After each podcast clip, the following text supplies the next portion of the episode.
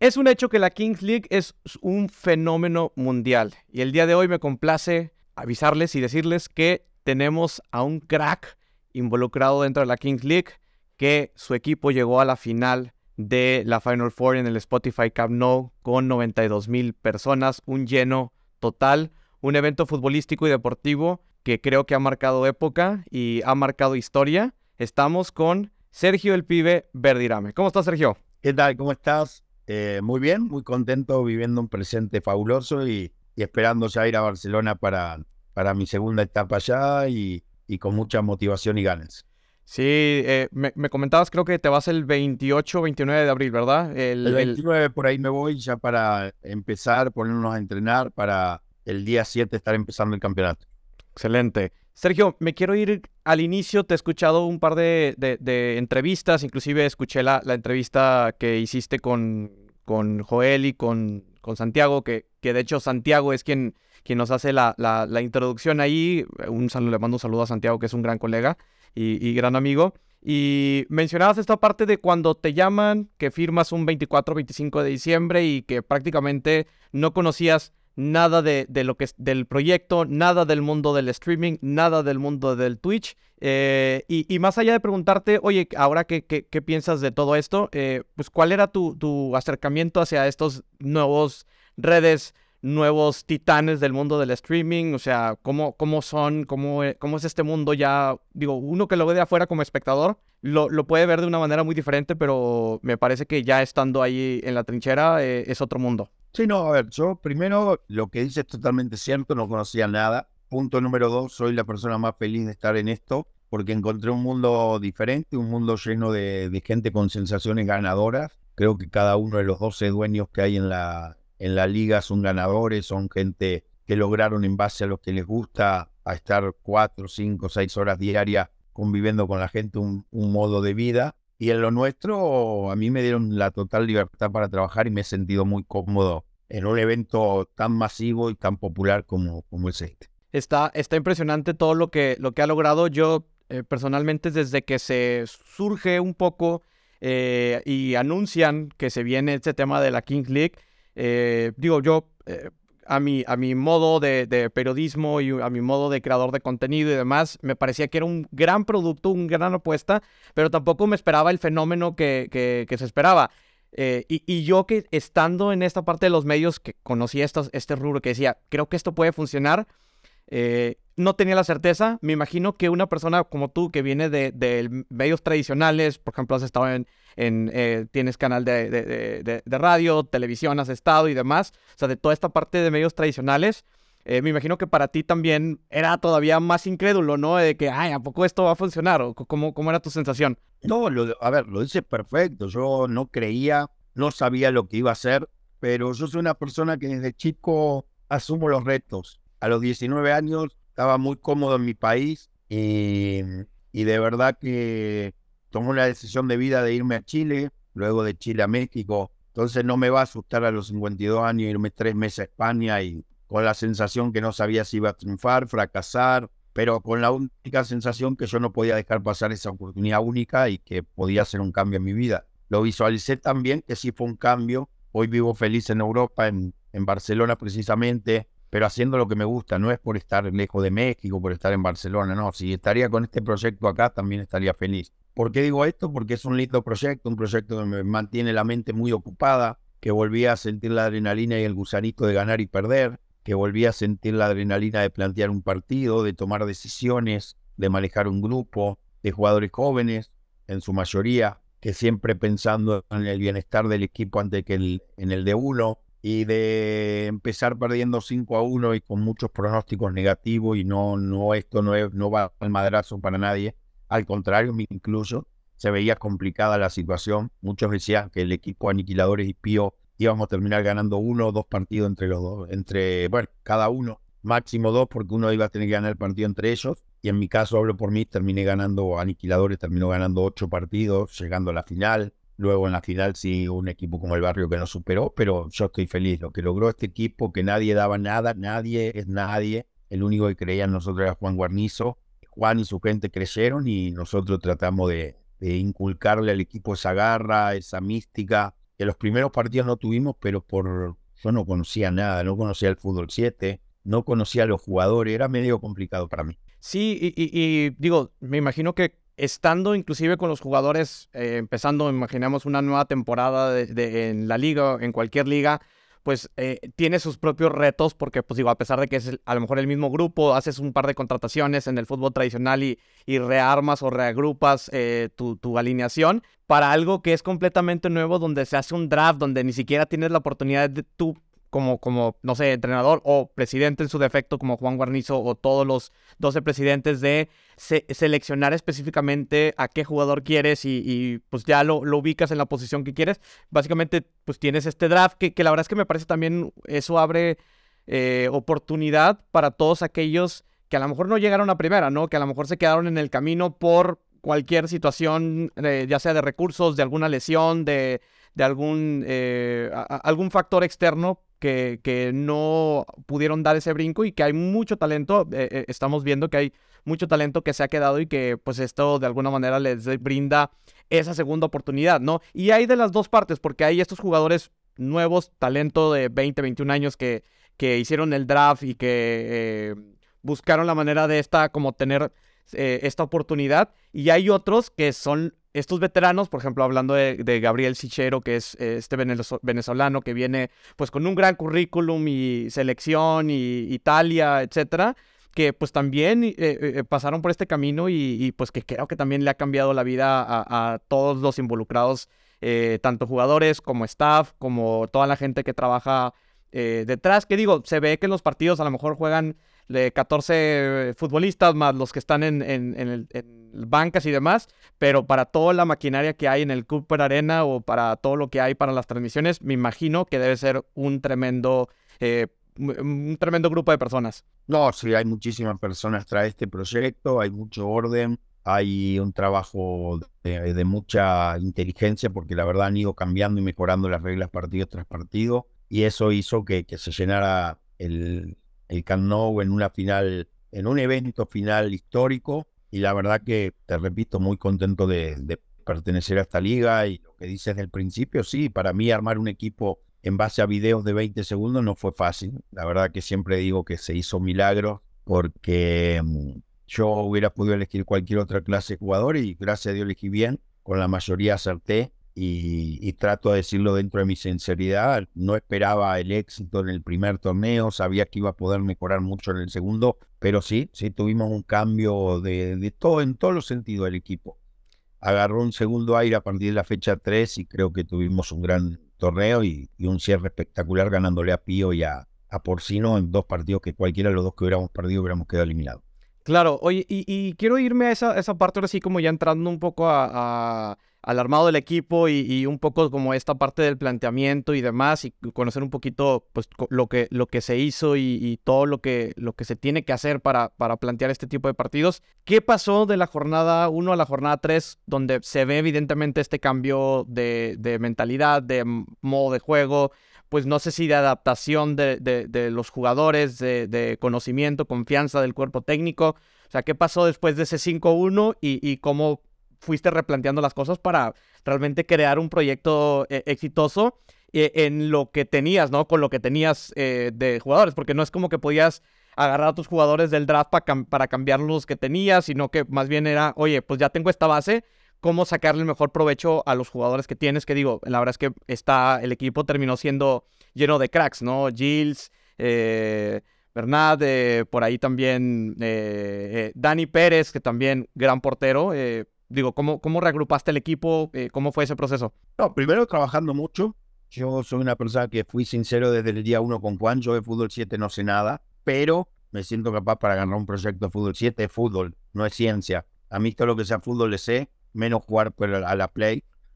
pero lo que es fútbol de verdad lo sé y creo que el fútbol 7 con el fútbol 11 tienen algunas cosas que se pueden tomar como similitud. No, no veía problema. Empecé a ver videos, el primer partido lo jugué 2-3-1, pero jugando ofensivo, agresivo, yendo a presionar arriba, no tenía los jugadores indicados. Me equivoqué, pero no me equivoqué porque no conocía a los jugadores. La verdad que el primer partido fue tirar una moneda al aire, a ver cómo sale, no conocía a los rivales.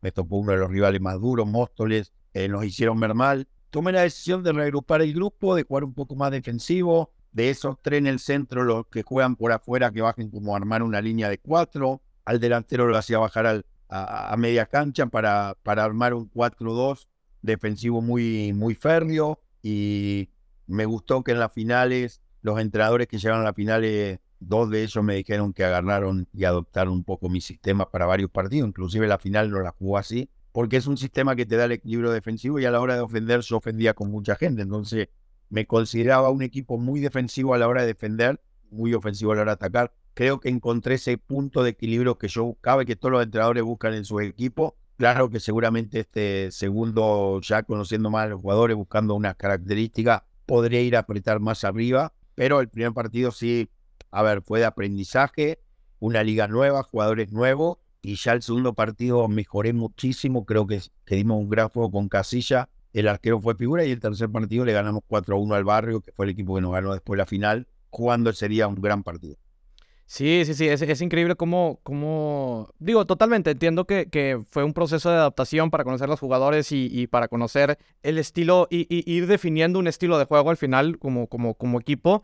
Y en características de, de jugadores, porque por ejemplo hay, hay, muy, muy hay una variedad eh, muy, muy importante en el tipo de jugadores que hay alrededor de la King League, que hay jugadores que vienen del fútbol 11, hay jugadores que vienen de fútbol sala, hay jugadores que vienen de jugar fútbol 7 o inclusive fútbol rápido con pared, etcétera.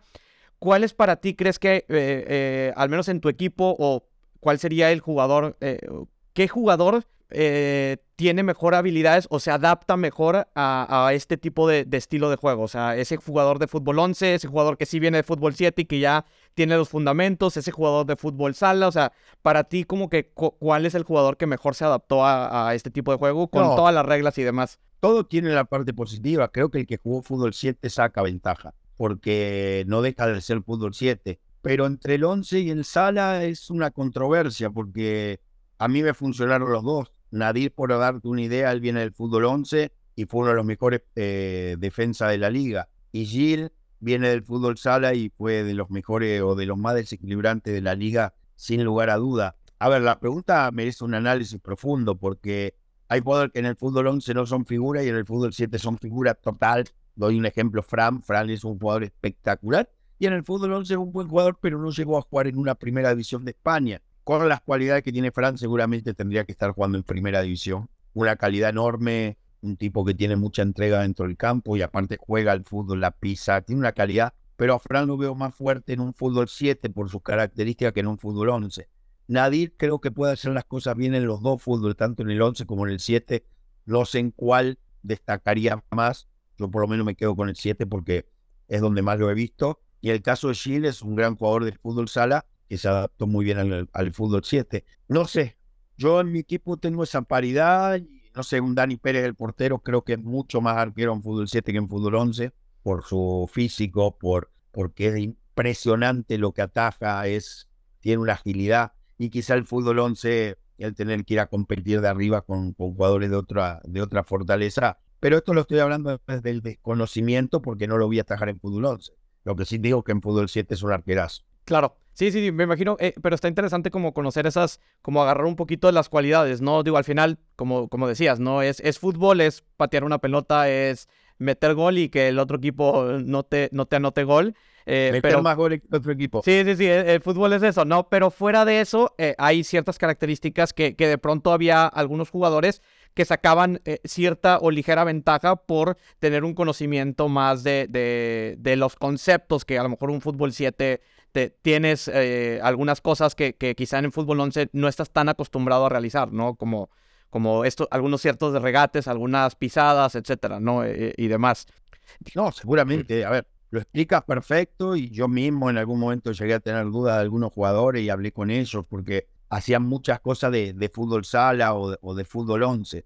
Es muy diferente, pero la mayoría se adaptaron bien, entendieron, hablé con cada uno, les, hizo, les hice ver lo que yo pretendía. Te doy un ejemplo, este chico Mark, que terminó siendo uno de los pilares del equipo, cuando los primeros dos partidos no le fue muy bien y, yo empecé a tener dudas, pero hablé con él y creo que a partir del, partido 3 fue figura todos los partidos, tuvo un torneo espectacular creo que el, hablar mucho con el jugador y hacerle ver lo importante que es dentro de mi esquema Y lo que yo le pido, te doy un ejemplo a un defensa, le pido solidez defensiva, pero también que no se olviden que a la hora de atacar uno de los dos defensas centrales se me tiene que desprender. Te doy un ejemplo, con Porcino, uno de los jugadores me mete dos goles y al siguiente partido el otro defensor mete dos goles, uno con dos con Porcino, dos con Pío, entonces vos decís, wow, algo estamos haciendo bien porque no es que se hizo por casualidad, es la libertad o, lo que uno le brinda de confianza al defensa para que vaya en busca del ataque y en busca de ese gol sorpresa, porque si vos nada más tenés en tu centro delantero el hombre gol, te lo marcan y, y pierdes mucha credibilidad. En mi equipo es más, el centro delantero hizo un gol, Gil fue el que, el que más hizo fue Fran, después Gil, después Nadir, lo teníamos muy repartido el gol. Que de hecho era, otra parte a la que quería llegar sobre, sobre aniquiladores precisamente, eh, que, es lo que sucede ya en el, yo creo que en, el segundo tramo de, la, de, las jornadas, que de alguna manera eh, yo, yo, tenía la percepción que, que Fran pues estaba perdiendo como ese protagonismo, eh, inclusive por ejemplo ya en las últimas, en las últimas jornadas, al momento de utilizar la carta de, de para eh, sancionar a un jugador y quitarle los dos minutos, pues regularmente al inicio todos los equipos eh, optaban por sacar a Fran, porque pues era como esta parte del de, el desequilibrante, el jugador quizá el diferente y demás. Y en las últimas jornadas ya no era el foco Fran, sino era Nadid, que ya era la bastión de, defensivo. Entonces, ¿eso fue intencional? O sea, eh, de, de, cómo se fue conjugando el equipo, esto que hablas de que a la hora de repartir, que ya hubo más goles, etcétera, eh, o sea, ¿así lo diseñaste o realmente fue algo que se fue dando y que, que, que Fran inclusive también eh, ya no tomó tanto protagonismo por sí solo, ¿no? No, no, se va dando, se va dando. Yo le quise dar protagonismo a todo había gente que me decía, es que Fran hace todo. No, no, Fran hace lo que le corresponde. Si yo lo pongo a jugar el 2 contra 2, porque es el que mejores características tiene. Si lo pongo a jugar el 1 contra 1, porque es el que mejor pegada tiene. Eh, en el 3 contra 3 ya cambiaba un poco la cosa. Cuando era ofensivo jugaba, cuando era defensivo salía. Hay gente que me dice, juega muy retrasado. Es que es muy fácil hablar de, desde el desconocimiento. Juega ahí, porque a mí me gusta que juegue ahí, pero él no juega retrasado él es medio y, ofensivo y tiene la libertad para llegar, hizo muchos goles. Nada más que a mí me gusta sacar la pelota del fondo limpia y él hace un muy buen recorrido. Hablo a, a los centrales y él viene en busca de la pelota. Pero lo del protagonismo lo dices muy bien tú. Nadir fue ganando protagonismo, Sil fue ganando protagonismo. Fran no es que lo vaya perdiendo. Fran se mantuvo y, en los últimos partidos se vio que a los entrenadores rivales le pensaban que no iban a hacer mucho más daño sacando a Nadir que sacando a Fran. Y así fue, en tres de los partidos que nos sacaron a Nadir, en dos cayeron goles, porque es un jugador determinante. Para esto, ahora tengo jugadores muy contundentes en la marca, también un poco el, no el armado, pero por obligación tuve que vender algunos jugadores que me lo, me lo sacaron y me dolió mucho, pero creo que armé un equipo muy sólido y un equipo que vamos a dar mucha pelea. Excelente. Ahorita hablamos del mercado para llegar un poquito a platicar un poquito todo lo que sucede ahí. Pero antes de llegar al mercado y ya para, para cerrar como este primer ciclo de, de la Kings League, llévanos ahí al Spotify Camp Nou. Em, ¿cómo, ¿cómo, fue ese primer partido contra Troncos donde eh, todos los, los, presidentes, inclusive mucha de la audiencia, eh, pues realmente veía a Troncos, a Troncos como el favorito y, ¿tú, tú cómo planteaste ese partido? O sea, eh, entraste como como este underdog que decías, bueno, pues somos los, los que no quieren que estemos aquí, pues vamos a, vamos a demostrarles, porque digo, e, esa es una realidad, ¿no? Que Troncos venía como, como un poco más favoritismo por, por también el tipo de jugadores que tenía. A ver, de los cuatro equipos que entramos, el que menos posibilidad era, eh, nos daban era nosotros. Yo eso lo uso a favor, yo no me victimizo, pero en el grupo les hago ver eso, le digo, muchachos, todo lo que hicieron ustedes, todo el sacrificio, todo lo que lucharon, todo lo que dejaron de ver a la familia, todo lo que sufrieron cuando nos comimos cinco goles, para que ahora vengan a hablar que somos de los cuatro el menos favorito, lo tenemos que demostrar a la cancha. Y para mí no es así, para mí hoy por hoy los cuatro tenemos las mismas posibilidades bueno, y hacerle ver que yo, particularmente yo, Juan Guarnizo y la gente de nosotros creíamos en ello. Creo que con Tronco dimos un gran primer tiempo, Chile ese día estuvo imparable, Luego caemos en un bache en el segundo tiempo, pero después lo recuperamos en algo que era muy fuerte, que era la parte anímica y la parte de los penales. Yo sabía que tenía el mejor arquero para eso, teníamos grandes pateadores. Le hice ver en varias charlas motivacionales que algunas hizo viral, de que yo lo decía de corazón, para mí éramos el equipo más duro en esa etapa. Igual el más duro en los cierres de los partidos mentalmente, era el equipo mío era muy fuerte. Y después otro, nunca tomé revancha contra nadie. A todos respeté cuando decían que éramos un equipo débil. Te repito, cuando llegaron a decir que íbamos a ganar unos, un partido cada uno controlado, quizás dos, yo decía, bueno, es lo que piensan, quizás la liga tenga razón, entre los dos nos comimos 10 goles el primer partido, ellos 5 a 0, nosotros 5 a 1, nos habíamos visto muy mal, pero dije, yo tengo que hacer algo, yo no vine hasta España para fracasar, yo no vine para volverme con 11 partidos, 10 perdidos, uno ganado, o los 11 perdidos. Ni loco, me, me van a sacar, como dicen, muerto en el buen sentido futbolístico, pero yo voy a hacer algo. Y de ahí empecé a trabajar. La contratación de Fran se dio porque yo empecé a pedirle videos a todos y Dani me dijo, tengo a chico por el equipo, es de Granada y en Madrid eh, ganó el premio al mejor jugador de fútbol 7, le dije, mándame video.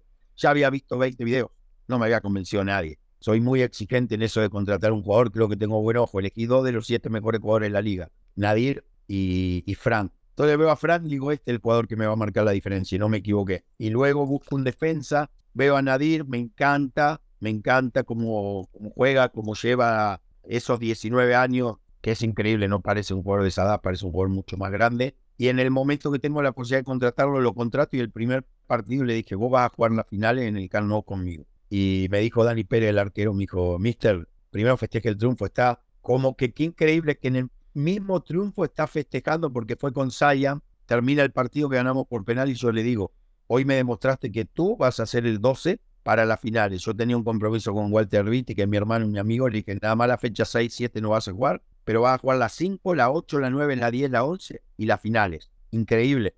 Lo que le dije se cumplió, aparte yo tengo palabra. Él entendió que las 6 y las 7 jugaba Walter, tan entendió que me dijo, ¿puedo ir aunque sea a ver los partidos? Le dije, claro que sí. Y creo que contraté dos jugadores que marcaron diferencia y que terminaron en el 7 ideal de la liga. Totalmente. Eh, hay, algo que yo vi en estas eh, semifinales y en el Spotify Camp No que, que, que no, no, creo que al final no vi ningún medio, no vi ni a ningún presidente ni a ningún jugador hablar al respecto. Pero a mí me parece que en el partido, sobre todo contra Troncos que jugaron Aniquiladores Troncos esa semifinal, yo sentía que Troncos, eh, no que no estaba jugando mal, pero no se estaba adaptando a las condiciones del terreno de juego. Porque, y, porque veías cómo jugaba Álvaro em, eh, eh, su manera de juego y lo veías en el Cupra Arena y es un jugador completamente diferente. Entonces, ¿crees que hubo una afectación? O sea, ¿crees que si todo se hubiera realizado en el Cooper Arena, los resultados hubieran sido totalmente diferentes? No sé, sería arriesgado de parte mía decir que si la cancha, que decirlo, era más grande, era pasto sintético contra pasto natural, era 92 mil personas contra 200. Híjole, había muchas cosas. Yo sí creo que lo de Tronco al principio le pasó factura. Yo también creo que en la final a nosotros nos pesó un poquito porque con los tiradores que tengo a media distancia y con el cerrado que estaba el equipo rival y no es crítica porque así jugamos nosotros. Eh, podríamos haber hecho más fuerza. Eh, no sé, yo creo que esto es, te repito, es eh, fútbol y nos tenemos que adaptar a todas las circunstancias. Quizás quizá yo que soy bien honesto, en un momento dije, las dimensiones de la cancha nos pueden llegar a, a, no, a no favorecer, pero así todo llega a la final y no tengo queja. Yo creo que era parejo, pero sí haces una buena observación. Yo creo que a algunos jugadores sí los pudo afectar pero Edgar Álvaro luego la, la segunda parte del, del partido mejoró muchísimo.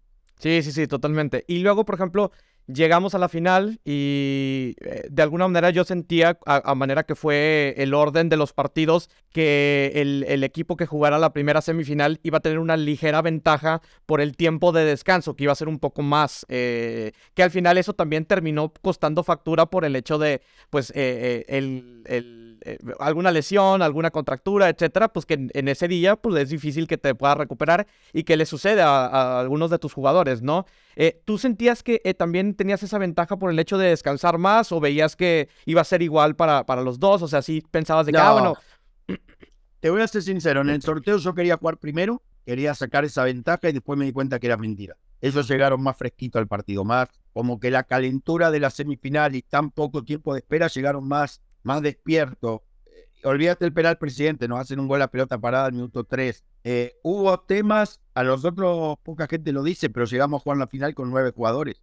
Teníamos lesionado a Mar, estábamos muy mal, muy mal en ese sentido, llegamos con mucha deficiencia y bueno, nos afectó, pero no es excusa. La verdad que, luchamos y peleamos de igual a igual y no se nos dio. Sí, sí, sí. Y ya nada más para cerrar esta parte de, la final, llega el momento de la decisión del penalti eh, en esta final. Eh, ¿Sabías o, tenías eh, como idea de que Adri Contreras del Barrio al inicio del partido, como lo hizo en la semifinal, iba a patear el penalti? ¿Cómo fue esa, esa decisión, estrategia de decir, me voy a guardar el penalti mejor al final o lo meto de una vez después de que Adri Contreras lo, lo haga? Porque yo pensaba, ya después del, análisis del partido decía, quizá a lo mejor una, opción pudo haber sido en esa lógica de que, ok, yo creo que Adri Contreras o el barrio van a activar la, carta de penalti presidente al inicio, la voy a activar yo antes como aniquiladores para que no haya ninguna presión de, nada, apenas el partido iniciado.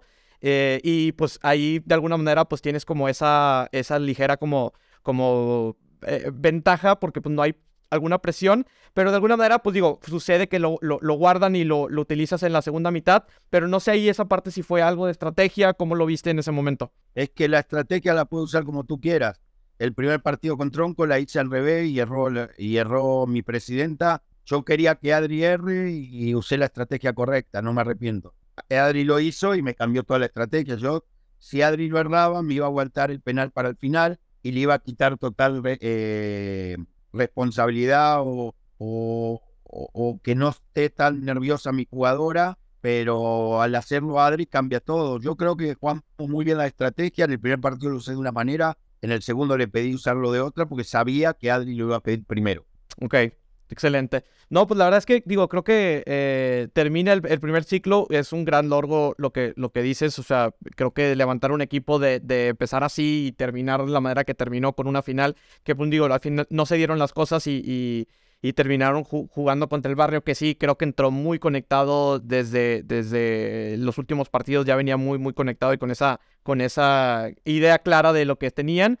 Eh, después, ¿cómo reagrupas ahora? Eh, se, viene se vino el mercado, ya se fueron grandes jugadores de, aniquiladores. Eh, ¿cómo, ¿Cómo ves el proyecto para este segundo split? No, lo veo muy bien. Creo que tenemos un buen equipo, la, vamos a pelear, vamos a, a, a, ser contendiente. No, no veo otra cosa. Yo creo que el equipo nuestro va, va a dar mucha pelea y creo que estamos dentro de los candidatos, no tengo duda.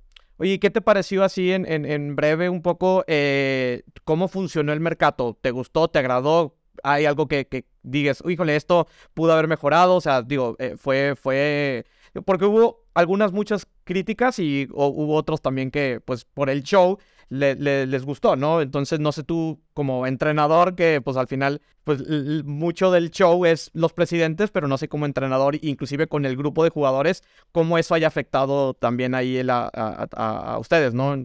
No, a mí lo digo abiertamente, no me gustó, pero voy a decir por qué. Porque creo que tendríamos que haber cada equipo tenido la posibilidad de proteger a uno o dos jugadores, porque se perdió identidad. ¿A qué me refiero? Si vos le das a cada equipo mantener a tus dos figuras, el equipo va ganando identidad. Hubo tres equipos que cambiaron los 10 jugadores. Pero no me quejo, la verdad que siempre digo lo mismo, es parejo. Y cuando es parejo no, no puede haber quejas. Excelente. Rápidamente en temas de la Queens League, eh, ¿cómo, ves, ¿cómo ves el proyecto de la Queens League? En, pues digo, es fútbol femenil y, cómo, cómo ves que puede impactar eh, en otras ligas, por ejemplo, como, como darle mayor visibilidad a, a este deporte. Excelente, la verdad que es un gran proyecto y y llegó para quedarse, seguramente va a ser un éxito como fue el evento nuestro.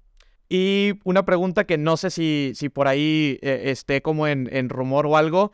Eh, ¿Veremos a Pamela jugando de número 12 con, o 13 con aniquiladoras? No, por ahora no. Por ahora, por temas personales de Pame, no se puede, pero luego esperemos que sí.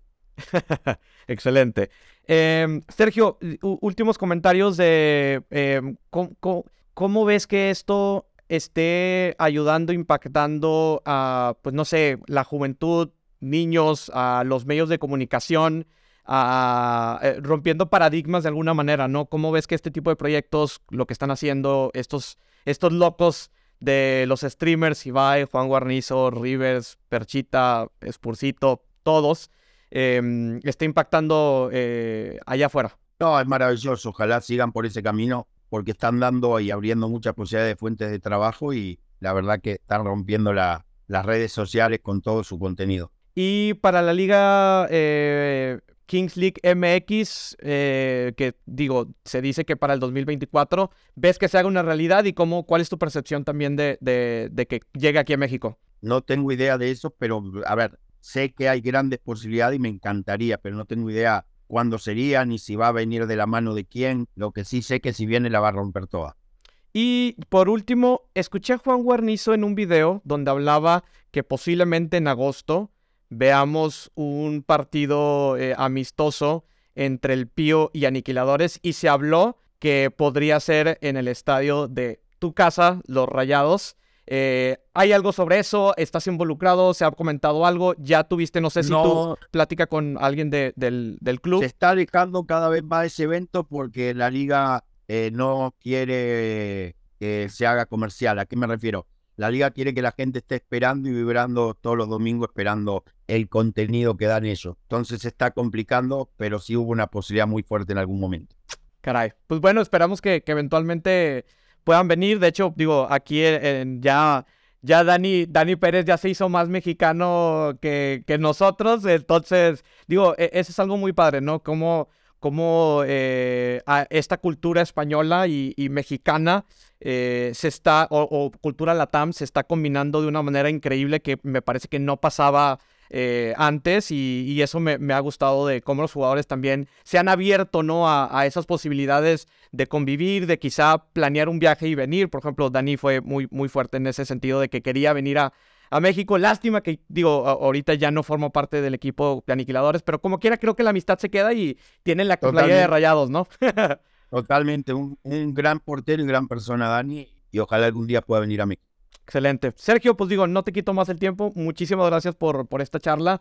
Eh, digo, hablamos muy enfocado en temas de la, de la Kings League y todo lo que viene. Espero que Después, ya eh, en, el siguiente split, eh, las mejores de las suertes. Y que no sea la, última conversación que tengamos, quizá mitad o final de temporada y ya que, tengamos ahí agenda y nos podemos coordinar en dado caso para echar otra platicadita de, cómo va con la... Muchísimas gracias y saludo a toda la gente de Monterrey. Excelente. Muchas gracias, Sergio, y nos vemos a la próxima. Nada que agradecer. Abrazo.